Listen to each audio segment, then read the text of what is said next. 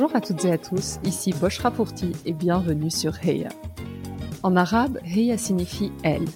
C'est parce que ce mot n'est pas suffisamment utilisé pour parler de réussite et d'ambition féminine que j'ai décidé de lancer ce podcast. Les inégalités et la sous-représentation liées au genre sont malheureusement une réalité, et une approche intersectionnelle ne fait qu'amplifier ces phénomènes. Chaque épisode est une conversation où j'invite une femme de culture arabe à venir partager son histoire et évoquer sa réussite. Mes invités ont toutes des backgrounds et trajectoires différentes. Elles sont journalistes, entrepreneurs, écrivaines, artistes ou encore médecins, et vous serez, je l'espère, inspirés par leur réussite. L'objectif de ce podcast est double. Tout d'abord, promouvoir une image différente de la femme arabe en mettant en lumière ses parcours exceptionnels mais aussi aider les plus jeunes ou celles en quête de renouveau à trouver des rôles modèles et ambitionner leur avenir. Ma conviction ultime est que la seule manière d'y croire, c'est de le voir, ou en l'occurrence l'entendre. Si ce podcast vous plaît, je vous invite à prendre quelques minutes pour le noter 5 étoiles sur iTunes ou Apple Podcast. C'est la meilleure manière de le soutenir. Sans plus attendre, je vous laisse découvrir notre invité du jour. Cette semaine, j'ai le plaisir de partager ma conversation avec Leila, aka Raïsalei. Leila est la créatrice et chorégraphe de la troupe Kif Kif Bledi, qui promeut la culture arabo-amazir en revisitant avec une approche moderne les danses issues des traditions d'Afrique du Nord et Moyen-Orient. En parallèle, Leila est executive coach, ingénieure en finance de marché, ancienne tradeuse et conférencière. Elle est également la fondatrice de YouSlash, une entreprise spécialisée dans le coaching des slasheurs et slasheuses, un domaine qu'elle connaît plutôt bien. Dans cet épisode, Leila retrace son enfance heureuse à Paris, au sein du quartier de la Banane, et ses origines amazir dont elle est très fière. Elle relate ses premiers pas dans la danse, ses années de trading dans une grande banque, les moyens utilisés durant une période pour camoufler ses activités artistiques, et enfin la manière stupéfiante avec laquelle elle a été démasquée. Nous avons aussi évoqué l'amalgame souvent fait entre arabe et berbère, la transmission du culturel immatériel dans une culture où, justement, très peu d'écrits sont répertoriés et où beaucoup de choses reposent sur l'oralité. Enfin, Leïla revient sur l'origine du mot berbère, qui justifie la préférence pour le terme amazir. Sans plus attendre, je laisse place à la Heya du jour, Raïs Aley. Bonjour Leïla. Hello Bashra. Comment vas-tu? Ça va très bien et toi? Ça va très bien. Je suis très contente de t'avoir aujourd'hui. Merci. Et euh, je te suis depuis un moment sur Instagram et tu me fais, euh, tu me fais voyager, tu me fais rêver. Euh, et je me disais, il faut absolument que je parle à cette à cette fille pour savoir qui est derrière ça, parce que parce que je trouve que l'idée de Kif Kif Bledy et tout le monde que tu as créé autour est, est super inspirant. Donc merci encore d'avoir accepté mon invitation. Bah merci à toi pour l'invitation. Je, je suis honorée et j'ai découvert aussi ta page et c'est vraiment exceptionnel de rejoindre euh, des profils aussi différents euh, sur euh, ces thématiques d'Afrique du Nord, de culture, etc. Donc je suis absolument comblée d'être là avec toi aujourd'hui. Merci beaucoup, Laila. Laila, le, la tradition sur Réa Podcast, c'est de commencer par les origines. Donc, je te demanderai si tu es d'accord de te présenter en nous racontant un peu ton enfance, le milieu dans lequel tu as grandi, le genre d'éducation que tu as eu. Oui, avec plaisir. Alors moi, euh, je suis née à Paris 20e. Euh, je suis euh, fille d'immigrés donc en France ou Zmigria au Maroc. donc mes parents en fait sont originaires de l'est du Maroc vers Oujda, d'une montagne à 30 km qui s'appelle Mestferki. Donc on est amazir, c'est-à-dire qu'on est berbère. Euh, d'une tribu zénète qui a vécu dans la dans la montagne. Et puis euh, la génération de nos grands-mères quand nos parents commençaient à, à, travailler ils les ont ramenés dans dans la ville la plus proche qui était Oujda. En France donc Paris 20e le quartier de la banane si vous connaissez c'est celui de Mo Alasquale le rappeur voilà parce que c'est devenu célèbre maintenant.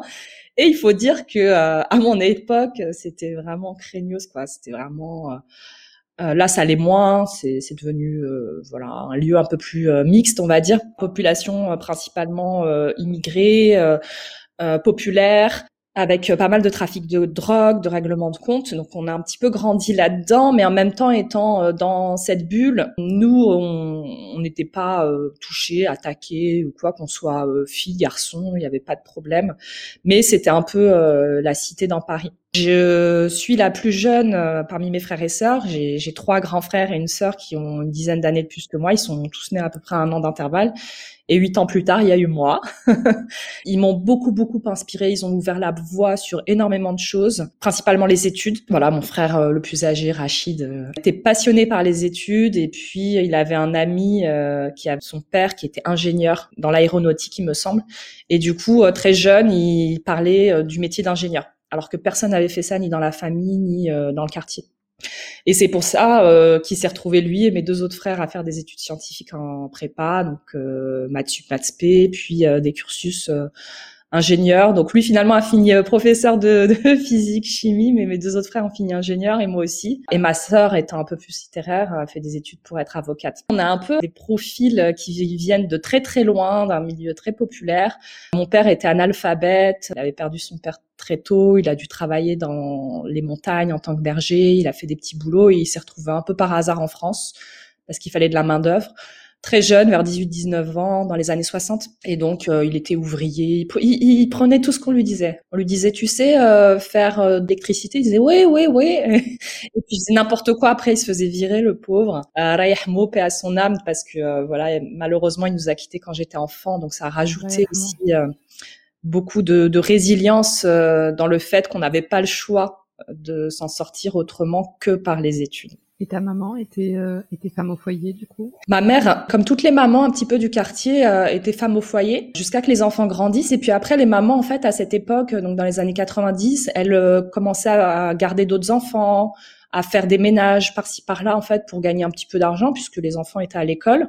Et donc elle a commencé par faire ça et puis après elle a pas eu le choix puisque puisqu'elle s'est retrouvée veuve euh, assez jeune. Donc elle a elle a travaillé euh, en tant que femme de ménage euh, conditionneuse voilà pendant pendant toutes ces années jusqu'à arriver à la retraite pour nous élever. Par contre elle a eu la chance d'aller à l'école parce que euh, sa famille étant donc Oujda, on était frontalier par rapport à l'Algérie et comme euh, la situation était très très très difficile euh, dans l'est du Maroc, c'était vraiment la famine. Ma grand-mère a, perdu des, des, enfants en bas âge parce qu'elle ils n'arrivaient pas à les nourrir. Enfin, c'était vraiment une époque horrible dans les années 40, 50. Ma famille maternelle a vécu en Algérie, près de Sidi Bel et c'était pendant la colonisation française. Donc, ma mère allait à l'école à ce moment-là. C'était une très bonne élève, elle a sauté une classe, etc à l'indépendance, euh, toute personne qui n'était pas algérienne était euh, invitée à quitter euh, le territoire. Enfin, bon, les Marocains étaient tolérés, mais vraiment jusqu'aux années 70.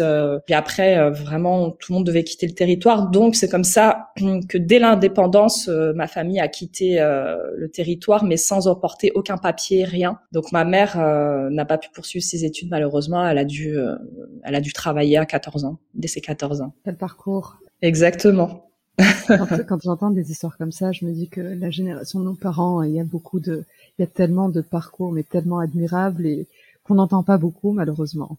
Euh, et je trouve que c'est tellement dommage. Je pense qu'il y a une certaine pudeur déjà, euh, beaucoup de résilience. C'était une époque vraiment, enfin, quand on me dit euh, on n'avait pas de quoi manger, on n'avait pas de quoi se chauffer, c'est vraiment euh, une autre époque. Même si ça nous touche, je pense qu'on n'arrivera jamais à se mettre à la hauteur de leur courage et de leur parcours. Et moi, ça m'inspire énormément dans mon quotidien. Ça me porte énormément à me dire, euh, bah, ne te plains pas d'une part, et d'autre part, euh, bah, rien euh, n'est insurmontable, donc fonce, t'as rien à perdre. Comment la Leïla enfant imaginait sa vie d'adulte dans cet environnement? Bah moi c'était très simple parce que je voyais mes frères. Moi j'étais vraiment, je vouais vraiment une admiration pour mes frères. C'était des êtres euh, incroyable qui savait tout faire. Il savait euh, faire des maths. Euh, il savait tout faire. Ouais, il y en a certains qui cuisinaient quand même, mais euh, faire des maths, danser, euh, faire des blagues, euh, s'habiller, voilà. Mes copines me disaient, ouais, tes frères ils sont trop cool, etc. Et donc je me suis dit, bah je vais devenir comme mes frères. Donc à 10 ans, je savais pas ce que c'était, mais je disais à tout le monde, bah moi je vais être ingénieur. Mais je savais pas ce que c'était. Ils n'avaient pas fini leurs études. Euh, mais je disais juste, euh, je veux être ingénieur comme mes frères. Voilà, donc euh, en gros, il y avait ça. Et puis malheureusement, étant confronté enfant à des difficultés familiales, financières, etc., bah moi, ma hantise, je m'en souviens très bien, c'était la pauvreté, c'était la précarité, euh, c'était le chômage. Alors ça, ça m'a marqué, voilà. Enfant parce que parce que euh, on n'a pas baigné non plus là-dedans, mais mais j'avais peur de devenir adulte et de pas avoir de travail. C'était vraiment une obsession pour moi. C'était il faut que je travaille et que j'ai le meilleur travail possible sur terre. J'étais très euh, mature parce que j'avais pas mal de responsabilités déjà, puis j'avais vécu pas mal d'expériences, mais j'avais des objectifs. Je, je pouvais pas euh, sortir, euh, faire la fête, des choses comme ça. Je disais tout le temps, mais non, mais je suis sérieuse, je vais avoir un métier dans la vie, c'est ça mon futur. Et comment est née la passion de la danse? C'est la question qui me turlupine quand je regarde toutes tes vidéos et tout ce que tu fais. Comment comment c'est venu? Est-ce que c'est venu jeune? Très jeune, comme toutes les cultures euh, traditionnelles, tribales, la danse, le chant, la musique est au cœur de, notre euh, façon de vivre et en particulier euh, des événements sociaux, familiaux. Donc forcément, chaque été, comme on retournait au bled, en vacances, il y avait toujours des mariages, toujours des fêtes. On trouvait toujours une occasion, en fait, de, de, de faire la fête. Et c'est là que j'ai eu mes premiers contacts avec euh, la musique, la danse, le chant, puisque les, trois sont indissociables euh, pour nous en Afrique du Nord. Donc j'ai eu cette initiation un peu euh, traditionnelle, intuitive et innée, d'une part. Et d'autre part, quand j'étais enfant, peut-être vers six ans, j'ai vu une petite danseuse étoile, enfin une petite fille en tout cas en tutu à la télé, danser. Et j'ai regardé ma mère, je lui ai dit, je veux faire ça. Alors le ça, il est assez vaste. Qu'est-ce que ça voulait dire? Est-ce que ça veut dire je veux faire de la danse classique, maman? Est-ce que ça veut dire je veux faire de la danse? Est-ce que ça veut dire je veux faire des spectacles? Elle a, elle a pris en compte ma demande. Elle a reçu un fascicule d'activités euh, culturelles euh, et sportives dans le quartier. Qu'elle a regardé ce qui était le plus proche de la maison en termes de danse vu qu'on avait euh, une petite bourse euh, qui s'appelait euh, les tickets loisirs pour pour avoir des activités prises en charge par la mairie. Et c'était le conservatoire du 20e arrondissement qui proposait des cours de moderne jazz et de danse classique. Donc moi j'ai été inscrite vers 7 ans et demi, 8 ans au conservatoire qui venait d'ouvrir en moderne jazz, voilà, par hasard. Génial, il y a un très beau conservatoire en plus. Exactement. Et j'ai eu une merveilleuse professeure que je salue qui s'appelle Sophie Ardillon c'était génial. Je suis restée dix ans là-bas, euh, faire des cours, euh, des examens de fin d'année, euh, des spectacles. Alors c'était des cours du soir, hein, c'était pas du plein temps. J'ai pas une formation et un diplôme d'État, mais pour moi ça constitue vraiment un socle sur ma carrière en danse, puisque ça m'a permis d'avoir des codes en tant que chorégraphe, en tant qu'enseignante également. Et à quel moment l'idée de Kif Kif Bledi et d'en faire quelque chose de de plus gros que juste danser pour toi et prendre des cours après l'école est venu Je pense qu'il y a eu deux phases. Il y a eu euh, l'histoire première, qui est euh, Maghreb United, avec mes deux meilleurs amis de l'époque, une Kabyle blonde aux yeux bleus, une tunisienne, et moi la marocaine.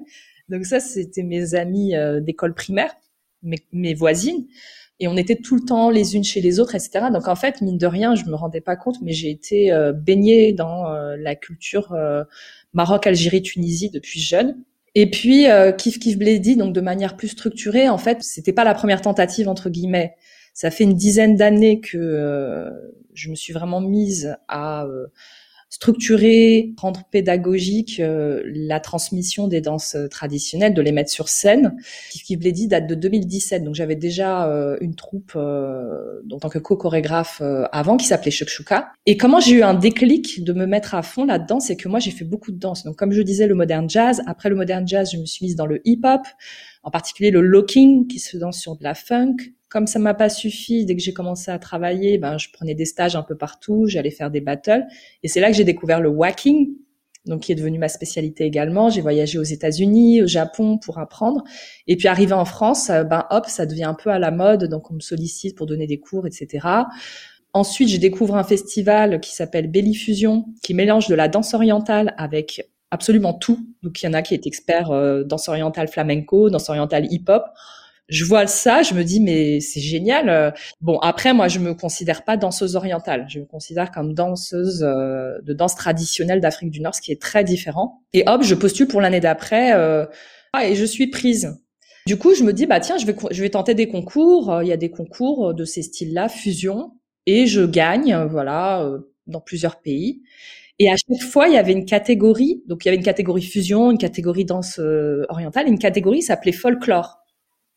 Alors bon, moi je j'aime pas ce terme, je trouve qu'il est péjoratif, mais en gros folklore, ça voulait dire danse traditionnelle d'Afrique du Nord, en gros. Et il y avait que des styles, des sous-styles d'Égypte.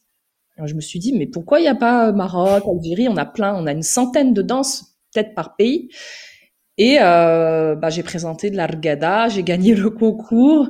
Et j'étais morte de rire parce que j'avais acheté, euh, on était en binôme, on avait acheté une là-bas à Barbès à 10 euros. on a mis des foulards sur le ventre, des foulards sur la tête, on a fait et hop, on a fait mais vraiment j'ai dit on fasse la robine, on fait les, on fait les comme la vraie argada, les bâtons. On était super classe, le maquillage, on passait trois heures. Nous, on a fait de l'ouchem, on a fait les tatouages sur le visage et tout. Mais vraiment, moi, j'étais en mode, euh, vas-y, viens, on va, casser le, on va casser le game, quoi. Les gens, ils sont un peu trop chics, nous, on va arriver. Et c'était en Allemagne, en plus. On s'est dit, on se fait un petit délire, un voyage. Et on a gagné. Et quand on a gagné, c'était en 2012, j'ai eu un fou rire nerveux pendant 10 minutes. J'ai dit, mais c'est les danses de mes ancêtres, c'est de mes grands-mères. Et j'étais morte de rire. J'ai dit, mais on m'a donné un trophée, euh, on m'a offert des cadeaux. Et moi, j'étais, mais je riais, je riais nerveusement. Je me suis dit, mais comment ça se fait euh, qu'on a gagné? Donc, en fait, moi-même, je sous-estimais. Tu croyais pas, ouais. Voilà. J'ai dit, c'est impossible. Et là, j'ai eu un déclic.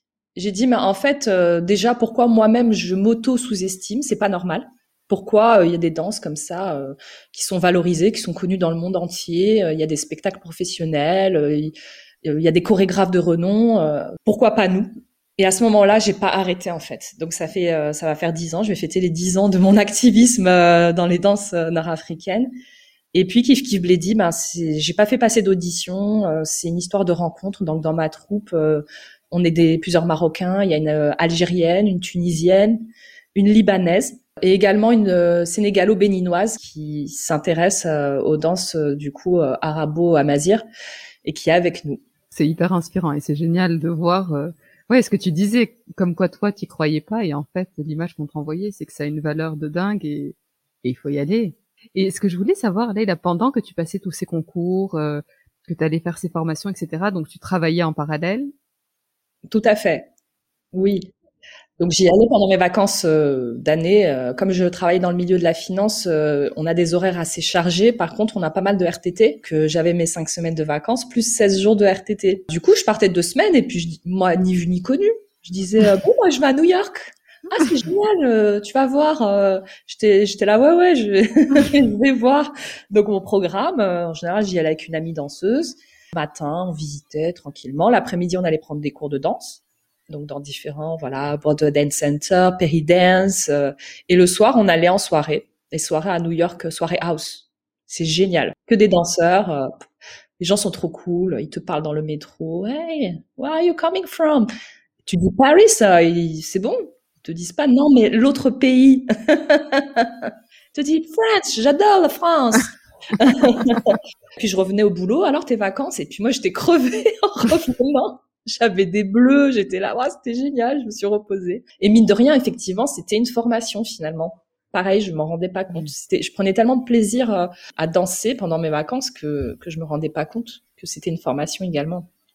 Est-ce que je serais curieuse de savoir la réaction de, ton entourage à ce moment-là, quand tu commences à partir et que c'est pas encore euh, professionnalisé, Kif Bleedy n'est pas encore né, ou tu voyages, est-ce qu'on n'a pas essayé de, de t'éloigner de la danse sous prétexte que tu avais une carrière plus prestigieuse euh, à la banque, tu es ingénieur et tu pourrais passer ton temps à travailler sur ça pour euh, avancer ou continuer ta progression euh, dans ce qui est plus traditionnel comme carrière? Bon, déjà, il n'y a pas tout le monde qui était au courant parce que moi, j'avais, j'ai eu une éducation traditionnelle, que faut faire attention à ce qu'on fait, à la réputation. Donc encore une fois, moi je suis la reine pour m'auto-censurer. Donc euh, je disais à moins de gens possible. Mes frères et sœurs trouvaient ça génial.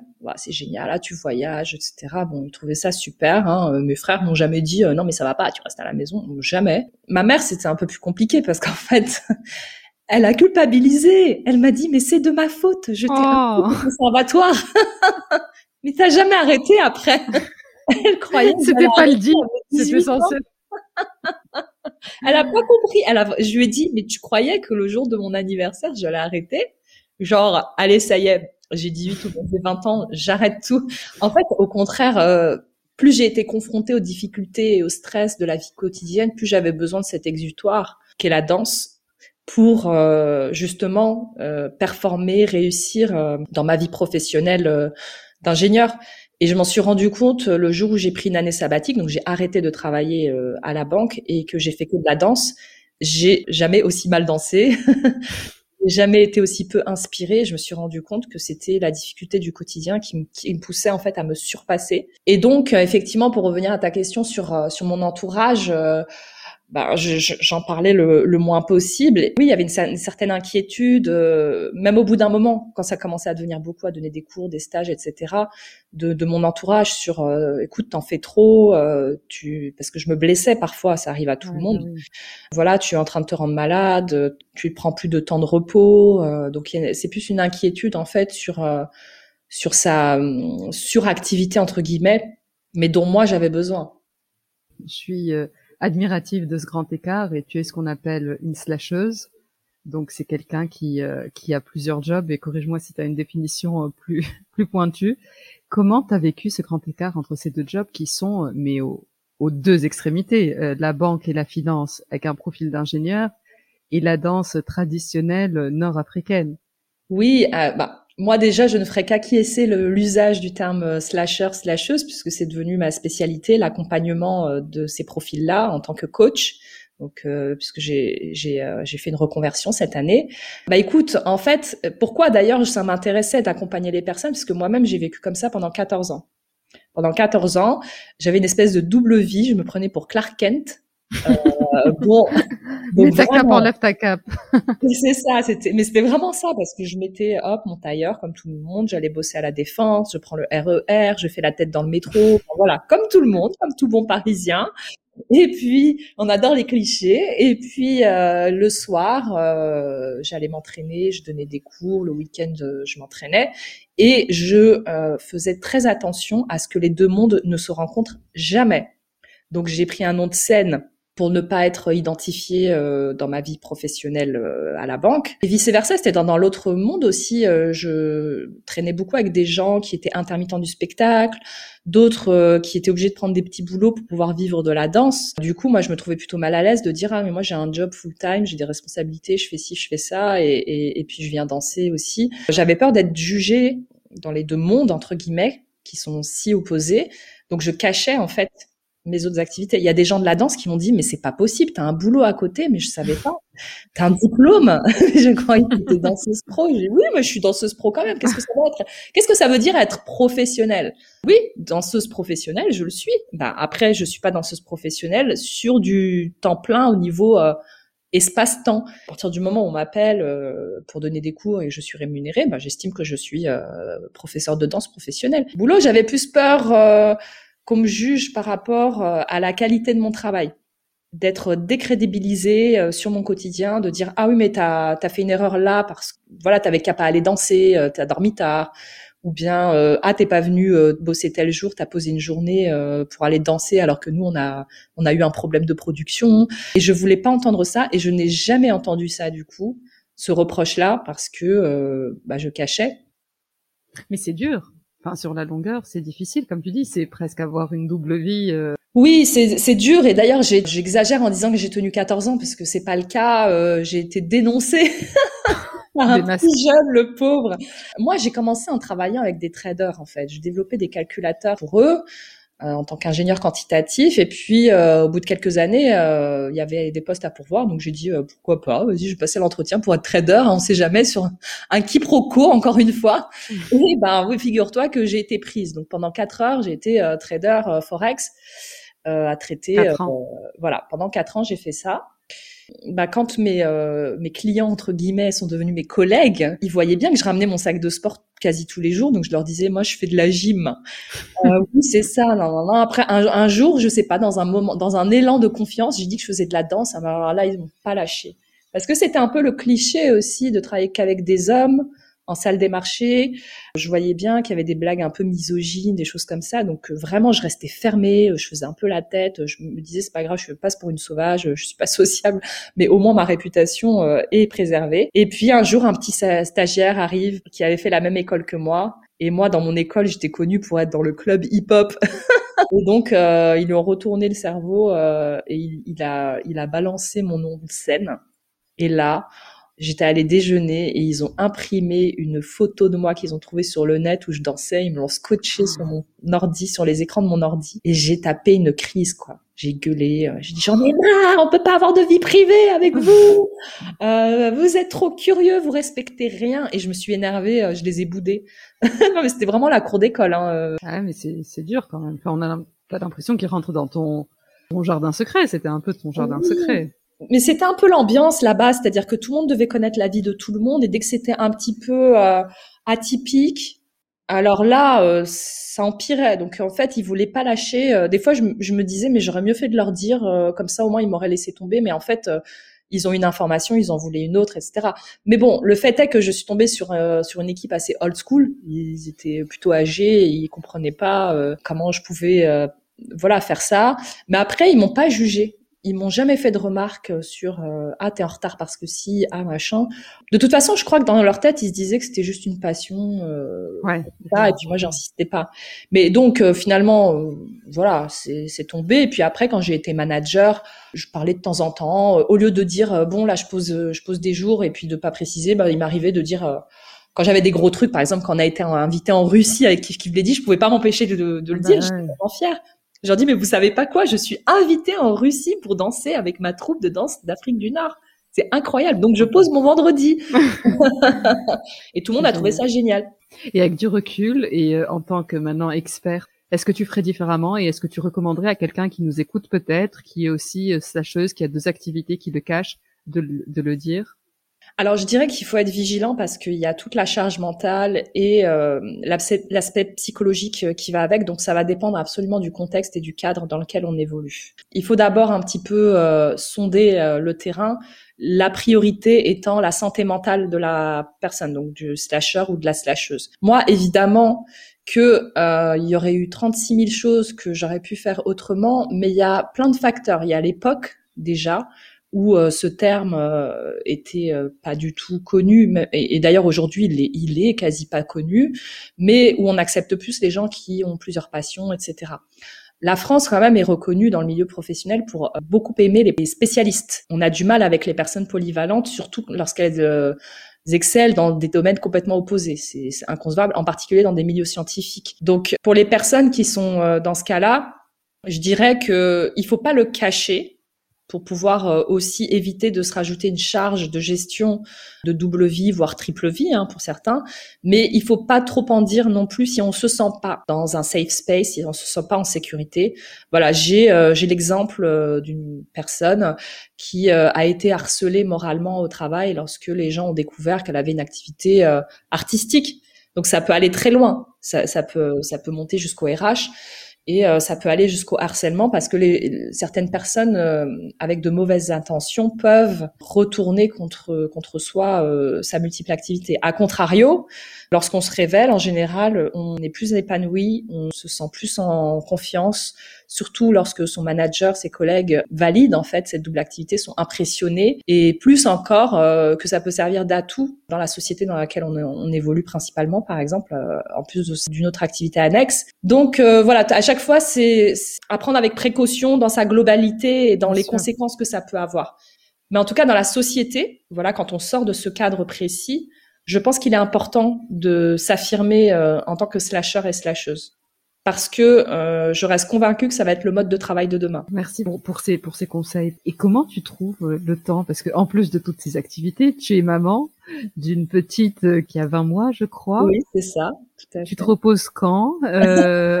Comment tu fais? Je pense que j'ai développé une certaine efficacité et euh, je suis quelqu'un qui euh, suis efficace euh, le soir pour travailler donc euh, après 21 heures. Du coup, comme ma fille euh, déjà dort à ce moment-là normalement, ça me change pas trop euh, de mon planning, sauf que je cumule effectivement un peu de fatigue. Comment je fais? Bah, c'est de l'organisation. Après, bon, un peu comme toutes les femmes qui travaillent, ma petite est gardée. Hein. Voilà, elle est à la crèche, donc je travaille la journée. Et puis, je veille à avoir toujours un moment, au moins dans le week-end, de repos avec la famille. Donc, dans ma gestion de vie de slasheuse, j'incorpore le moment repos Et je pense que c'est ce que beaucoup de slashers oublient de faire. Ils se disent c'est génial, je fais plein de trucs, je vais faire non-stop. Ça c'est une grosse erreur. Il faut toujours incorporer le moment détente, le moment famille, le moment voyage, le moment vacances, puisque c'est pas parce qu'on est freelance ou bien qu'on est dans la multi-activité qu'il ne faut plus prendre de vacances. Donc voilà, je jongle un peu avec tout ça. Je dis pas que moi-même je suis parfaite dans cette gestion, mais euh, j'essaye de fractionner au mieux et surtout Étrangement, un slasher, une slasheuse a besoin d'un fil conducteur de vraiment de régularité. Donc il faut qu'il y ait des rituels et des routines qui soient hebdomadaires ou quotidiens, mais que euh, ces personnes aient des repères. Et moi, mes repères, par exemple, ce sont mes, horaires, euh, voilà, de d'essayer de me lever toujours à la même heure, déjeuner toujours à la même heure, avoir une routine qui permet d'avoir euh, une santé aussi et une forme physique qui puisse faire que je tienne le rythme en particulier avec un bébé de 20 mois qui est très active. J'imagine. Tu t'es présenté comme étant amazir et je sais que tu préfères ce terme au terme berbère. Est-ce que tu peux nous expliquer pourquoi et nous en dire plus sur la signification euh, du mot amazir? Oui, bien sûr. Alors, J'aurais pas dit ça il y a quelques années parce que moi-même j'ai employé pendant longtemps le mot berbère. Dans la troupe, on est pas mal influencé par le travail de nouveaux chercheurs euh, qui sont euh, nord-africains, d'activistes également, et du coup la racine du mot berbère, c'est le mot barbare dont on connaît la signification aujourd'hui, qui veut dire sauvage. voilà. Pourquoi la Berbérie, c'est la terre de Tamazra, où on compte une dizaine de pays d'Afrique du Nord. Hein. Il n'y a pas que les pays du Maghreb, hein. il y a aussi la Libye, le Niger par exemple. Donc pourquoi on a appelé ça euh, Berbérie? Parce que euh, c'était euh, la terre des barbares. Mais en fait, la racine de ce mot, elle est beaucoup plus noble que voilà un autochtone sauvage. C'est la racine grecque barbarus qui veut dire une personne qui parle une langue étrangère. C'est ça la vraie signification du mot. Elle a évolué avec le temps pour pour donner une signification péjorative et du coup les berbères et on disait ce mot en arabe aussi un berber Berber, c'est celui qui fait qui parle n'importe comment, voilà, qui parle une langue incompréhensible. On était euh, nommés comme ça. Même ça, c'est quand même, euh, c'est quand même péjoratif.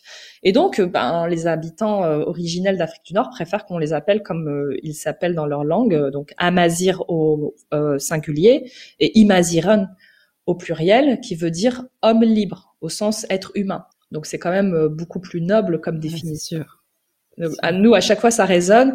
Et donc, euh, on condamne pas le terme. Hein. Nous-mêmes, on, on, on essaye d'utiliser les deux termes si jamais euh, il faut. Mais sinon, on a pas mal éduqué les gens sur le terme amazir et ça passe plutôt bien. Super intéressant. Je connaissais pas du tout euh, toutes ces nuances. Donc, merci de nous éclairer sur ça. Laïla, je voulais savoir, quand je vois tout ce que tu fais à Kif Kif Lady, je peux apparenter ça à du militantisme. Est-ce que tu es d'accord avec ce que je perçois Et sinon, n'hésite pas à me corriger. Et quel est le message que tu souhaites passer derrière tout ça je ne sais pas si j'ai une bonne définition. Ça fait un moment que je dois euh, me pencher sur la différence entre, l'activisme et le militantisme, qui peut, l'un peut avoir un aspect beaucoup plus politisé et politique que l'autre. Donc moi, je dis plutôt que je suis activiste, donc activiste, voilà, dans l'action. Effectivement, au fil du temps, euh, il y a des revendications qui sont remontées, mais c'est vraiment un travail d'introspection à la fois, euh, voilà, de personnel, d'introspection de la troupe et de constat euh, de la société française. Au début, c'était vraiment ludique. On veut montrer aux gens nos danses. Et puis à un moment donné, ah, il y a des amalgames. Ah, on nous appelle encore les Arabes. Ah ouais, les Arabes, t'as vu les rebeux, les Rabzouz et machin. Non, bah, écoutez, moi, de ADNment parlant, j'ai zéro sang arabe en fait. Je ne suis pas arabe je suis amazir. Mon frère, euh, je suppose que c'est bien mon frère, a fait le test ADN et on a vu qu'il y avait 0,7% Moyen-Orient. Il y a rien. Donc c'est important de dissocier arabe et amazir, surtout qu'il y a pas mal d'amalgames, euh, même des personnes d'origine là-dessus. Par contre, je suis amazir arabophone, puisqu'on a été arabisé et notre tribu, euh, ça fait que deux générations en fait qu'on parle arabe. Avant, tout le monde parlait amazir. Ça date du moment où mes grands-mères sont venues en ville. Et malheureusement, voilà encore un autre combat. À cause de ça, on a perdu la transmission de notre dialecte. Moi, j'ai pas eu euh, ce luxe d'avoir euh, la transmission du dialecte parce qu'à un moment donné, euh, bon, les grand-mères, elles parlaient tmazir entre elles, etc. Et pour simplifier, avec les enfants et les petits-enfants, elles parlaient en darija, donc en arabe dialectal. Donc il y a ce combat-là aussi de la sauvegarde et de la crainte de la perte du patrimoine culturel immatériel. Et dans ce gros fourre-tout de patrimoine culturel immatériel, il y a plein d'éléments. Il y a euh, la langue, il y a euh, tout l'aspect culinaire, il y a et encore le culinaire, il est quand même euh, matériel. On le mange, mais il y a un mouvement matériel. Mais il y a les chants, les poèmes et du coup la danse. Et ensuite, comme dans la troupe, on est tous immigrés ou enfants d'immigrés, on a cette revendication un peu de double culture, d'identité. Tu vois, ça s'est fait en trois parties vraiment. Il y a eu d'abord la crainte euh, de perdre notre patrimoine, donc la sauvegarde. Ensuite, la deuxième partie, c'était euh, qui nous sommes-nous en France On a fait un événement en 2018 d'ailleurs autour de ça, qui s'appelait la Maghreb Touch. Et puis plus récemment, particulièrement euh, durant le confinement, on s'est beaucoup beaucoup penché sur la question coloniale parce qu'il y a des archives qui commencent à remonter, parce qu'il y a des livres qui sont enfin édités et rédigés par des personnes d'origine et non par euh, des Français, parce que moi-même, j'ai retrouvé un seul et unique écrit sur ma tribu qui date de 1905, qui fait 200 pages, et qui a été écrit par un militaire français à vocation propagandiste. Et du coup, bah, ça a été... Euh, ça a été un coup de massue en fait. On se dit mais euh, est-ce que c'est vrai ce qu'il a écrit ou pas? C'est d'une autre époque. Hein, dedans, on nous appelle les indigènes. Voilà, donc il y a cette envie en fait de connaître son histoire. Et le problème, c'est qu'on a énormément euh, d'informations via la colonisation. Et c'est un travail incroyable pour dissocier le vrai du faux. On est d'une lignée où on a une transmission euh, orale. Donc, le dernier combat dans lequel je suis euh, actuellement, c'est euh, réveiller les mémoires collectives. Donc, faire des projets visuels, des projets dansés qui permettent d'évoquer ces sujets-là et que des gens se sentent concernés pour eux-mêmes raconter leur histoire. Parce qu'on ne pourra pas démêler le vrai du faux tant qu'on n'aura pas de témoignages. Rien que sur la question de la colonisation, c'est difficile d'avoir des témoignages parce que ça implique des douleurs, des douleurs familiales. Moi-même, ce que je disais tout à l'heure par rapport à ma famille maternelle, il y a eu des euh, tortures, il y a eu des intimidations, il y a eu des meurtres de personnes de, de ma famille, il y a eu des coupes de vivres voilà, les militaires euh, rentraient euh, dans ma, chez ma famille, il y avait des stocks de, de blé, de farine, et ils, ils déchiraient avec euh, des couteaux tout et ils balançaient toutes les vivres. Donc il y avait vraiment une volonté de nous affamer, de nous humilier. Et ça, c'est difficile à raconter. Moi, j'ai dû vraiment insister auprès de ma mère et poser des questions précises parce que je pense qu'il y a des choses qui sont oubliées et qui ont envie d'être oubliées. Mais nous, on en a besoin est-ce que tu voudrais documenter ça? J'ai eu la chance de d'avoir cette opportunité un peu par hasard de donner des conférences en ligne pendant le, le confinement sur ces sujets parce que en fait depuis une dizaine d'années comme je disais les concours etc je côtoie d'autres danseuses fusion qui ont créé un style euh, assez intrigant qui s'appelait jusqu'à que certaines personnes comme moi n'interviennent le American Tribal Style donc euh, style tribal américain qui mélange euh, toutes les danses entre guillemets autochtones, mais qui sont dansées par des blanches américaines. Donc c'est un peu Amérique du Nord. Hein c'est un peu déstabilisant, donc ça pique un peu de, des danses amazigh, euh, danse orientale, danse indienne, flamenco. Ça mélange tout, les costumes, euh, etc. Et du coup, euh, il y a eu beaucoup d'appropriation culturelle. On peut dire le mot. Pourquoi on peut dire le mot? Parce que c'est pas de l'appréciation culturelle dans le sens où il y a eu, il y a jamais eu aucun échange avec les pays d'origine de ces femmes qui ont créé ça. J'ai pu, grâce à mes recherches, trouver que finalement, elles s'étaient inspirées uniquement de photos et vidéos coloniales puisqu'il n'y avait pas d'autre chose à disposition quand le style a été créé aux États-Unis dans les années 60 et beaucoup d'orientalisme, qui n'est pas du tout la représentation de notre culture. Hein. Comme je leur disais, sinon euh, toutes les personnes d'Afrique du Nord auraient des photos et des, enfin auraient des, des peintures coloniales chez eux si on en était fiers et qu'on considérait que ça nous représentait. Or, ce n'est pas le cas. Donc, j'ai eu l'occasion de faire des recherches, de documenter également avec mes histoires familiales l'histoire d'autres personnes pour construire des conférences sur ce sujet-là. Donc c'est une partie en fait de mon histoire. Et euh, les autres membres de la troupe Kif Kif Bledi également ont donné des conférences. Donc on fait une espèce de documentation, une espèce de répertoire euh, numérique finalement, euh, qui devient un outil très fort pour pouvoir archiver toute une culture et tout un patrimoine immatériel. Donc on est en train de matérialiser tout ça avec notre voix, euh, notre parole, des photos, euh, des vidéos, tout ce qu'on peut. Super. Et est-ce que le site est disponible ou c'est en cours du coup de collecte? Effectivement, du coup, ça nous a donné euh, l'idée. Alors encore une fois, hein, c'est l'offre et la demande. Nous, on voulait pas trop, et puis euh, en plus, on a dû faire ça en anglais parce ah que c'est un public principalement non francophone. Donc on a simplifié, on a fait en anglais. Et pourquoi euh, il y a eu l'idée d'une plateforme numérique? Parce que décalage horaire, tout simplement voilà, il y a des personnes d'Australie qui disent ah mais moi euh, c'est à 3 heures du matin. Est-ce que tu est-ce qu'il n'y a pas un replay? Do you have any replay? oh Leila, do you have a replay? Replay. I said uh, no replay for for the moment. We are working on it. Okay. Donc euh, j'ai dit ok, on va faire une plateforme, on va proposer en français, on va proposer en anglais, ce sera ludique, ce sera activiste parce que on veut aussi que ça serve aux personnes de nos pays d'origine, euh, les artistes qui ont peut-être moins de visibilité que nous. Donc euh, également des associations qui aident les femmes, les enfants. Donc euh, moi, à chaque fois que j'ai donné des conférences pendant euh, le confinement, j'ai donné une grosse partie en fait en dons au Maroc. On a donné aussi en Algérie, en Tunisie et au Liban aussi quand il y a eu la catastrophe. On a de, voilà, on essaye tant bien que mal de pouvoir aider à notre modeste échelle. Quelle est ta source d'inspiration? Ah, il y en a. D'où vient toute cette énergie?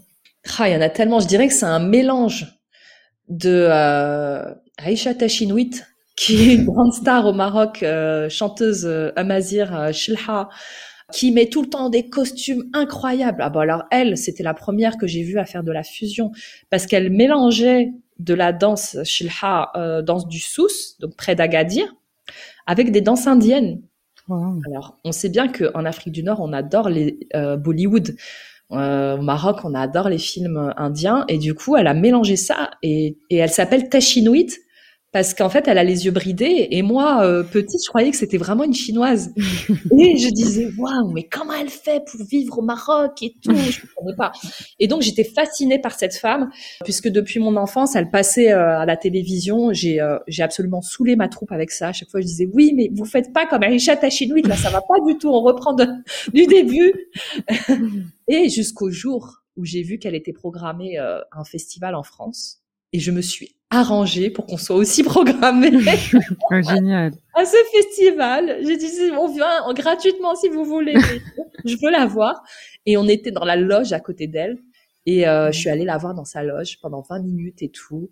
C'était incroyable. C'était tellement incroyable qu'elle m'a dit, euh, toi t'es d'Oujda. À Oujda, vous dansez la regada. J'ai dit, oui, oui, j'étais toute timide. Elle me dit, danse la regada. J'ai dansé devant elle. On aurait dit que c'était un casting, quoi, que je jouais Elle m'a dit, ah, c'est bien, tu danses comme les hommes. Oh là là, j'avais envie de pleurer, c'était le meilleur compliment qu'on pouvait faire. de Tachinwit. Non, incroyable, quoi. J'étais tellement, euh, je la trouve incroyable, cette femme. Elle, elle, pour moi, elle représente tout. Elle représente euh, la force euh, amazir, euh, la prestance sur scène. Elle sait danser. C'est une excellente danseuse. En fait, il y a beaucoup de vidéos d'elle où elle danse. Et euh, elle a eu euh, un parcours absolument incroyable. Euh, elle a perdu sa mère très jeune, elle était livrée à elle-même, etc. Et c'est le parcours un petit peu de, de beaucoup de femmes artistes aussi hein, d'Afrique du Nord qui sont pas assez valorisées, qui ont souvent été exploitées. Je dis souvent que c'est la Beyoncé du Maroc. tu disais, Laila, que, que ce qu'elle te demandait, c'était euh, danse l'Argada et que le compliment, c'était tu danses comme un homme. Quand on, quand on voit ton parcours, tu as fait une école d'ingénieur qui est plutôt euh, à vocation, enfin pas à vocation, pas du tout à vocation, où, où il y a beaucoup de, où il y a beaucoup plus de, de garçons euh, par rapport aux filles. L'Argada qui est ton style de danse préféré, qui est à l'origine une danse guerrière qui est réservée aux hommes. D'où te vient cet attrait pour ces choses en général pour les hommes je j'ai jamais aimé dire que j'étais féministe parce que euh, le concept de, féminisme pour pour moi, en fait, euh, on devrait être égaux euh, les hommes et les femmes. Et du coup, ouais, j'ai toujours plutôt visé de m'incruster dans des milieux masculins et de montrer à quel point je pouvais faire comme eux que d'aller dans des milieux féminins euh, en sororité pour dire euh, venez on va lutter ensemble contre l'oppression etc je sais pas j'ai toujours été dans l'action. Et euh, évidemment certainement que mes grands frères aussi le parcours de mon père hein, qui, qui est aussi un écorché vif un peu m'ont beaucoup inspiré cette force en fait. Euh, je sais pas le, le fait que, que pour eux tout est plus facile entre guillemets. Ils ont la liberté on leur reproche moins des erreurs peut-être. personne n'a peur d'eux. Et du coup, ça m'a beaucoup inspiré. Mais c'est vrai que, je sais pas, j'ai, je sais pas si je suis un garçon manqué. Je, des fois, je le dis. Euh, pareil au boulot, une fois, euh, on m'a, dit, il disait tout le temps parce qu'on parlait souvent en anglais, euh, "Hey guy, hey guy". Moi, je disais ouais, vous savez quoi? Moi, je suis, je suis ni un homme ni une femme. C'est, je suis euh, entre les deux. Vous m'appelez comme vous voulez. Et voilà. Je, en fait, c'est, hyper misogyne ce que je vais dire. Mais la société nous renvoie une image tellement faible de la femme, ou en tout cas, nous renvoyait que je faisais tout pour montrer le contraire. Donc en fait, euh, je, je, voulais aller à contre-courant de cette image faible pour montrer qu'une femme peut être forte. Voilà, ça a toujours été ça. Là, dans le, dans le podcast, je, je parle beaucoup de réussite et je, je présente toutes les femmes que j'ai euh, sur le podcast comme des femmes qui ont réussi, mais avec ce terme qui, euh, qui peut avoir toutes les définitions et qui est complètement unique pour chaque personne. Quelle serait ta définition de la réussite? Pour moi, la réussite, c'est euh, parvenir à atteindre ses objectifs. Si on s'est mis un objectif quel qu'il soit, euh, même euh, voilà, j'ai une phobie, j'arrive pas à traverser la rue, et puis qu'on y arrive finalement à un moment donné, ben on a réussi. Il est vrai que moi-même, j'ai été façonnée sur l'élitisme. Je croyais qu'en l'élitisme, à savoir, il faut que tu fasses les meilleures études, il faut que tu fasses maths sup, maths p, tu feras une école d'ingénieur, tu vas être avec l'élite. Mais finalement, quand j'ai commencé à travailler, j'ai vu des gens euh, qui avaient fait euh, la fac, qui avaient fait des DUT, qui étaient très intelligents. Et puis mes propres parents, ils n'ont pas fait d'études, euh, ont plein de ressources, sont très, comment dire, oui, c'est de l'intelligence, je trouve, mais ça se mesure pas à la hauteur des diplômes. Donc c'est vraiment ça, c'est avoir des objectifs et les atteindre. Une fois qu'on a ça, on a ce développement personnel en fait qui aboutit et euh, on a marqué euh, finalement l'histoire. Qu'est-ce que tu dirais à la Leïla enfant? Ah, qu'est-ce que je dirais à la Leïla enfant? C'est une bonne question ça. Je lui dirais pose plus de questions à tes grands-mères. Va plus leur poser des questions. J'allais les voir. Je passais énormément de temps avec elles. Je les écoutais, je les admirais, mais je me taisais. Voilà, on se cajolait, on se câlinait, on avait des sorties, mais j'étais en observation. Et ça, c'est mon grand regret. Une de mes grand-mères qui est décédée, et à son âme, 92 euh, ans il y a quelques années, j'ai eu un déclic heureusement juste une année avant son décès et je lui ai posé plein de questions, je l'ai enregistré, etc. Mais ma grand-mère paternelle, j'ai pas eu ça parce que j'étais adolescente quand elle est partie. Et c'est ça que je pense, ouais, je regrette le plus. Et aujourd'hui, en tant que maman, qu'est-ce que tu aimerais transmettre euh, à ta fille? Oh là là, j'ai grillé des étapes. Hein. Ah oh, Déjà, ma fille, elle a dansé dans mon ventre avec moi jusqu'à mes huit mois de grossesse. On avait un gros spectacle à l'Institut du monde arabe euh, deux mois avant que j'accouche. Moi, j'étais sur scène. J'ai pas dansé tout, mais on a dansé.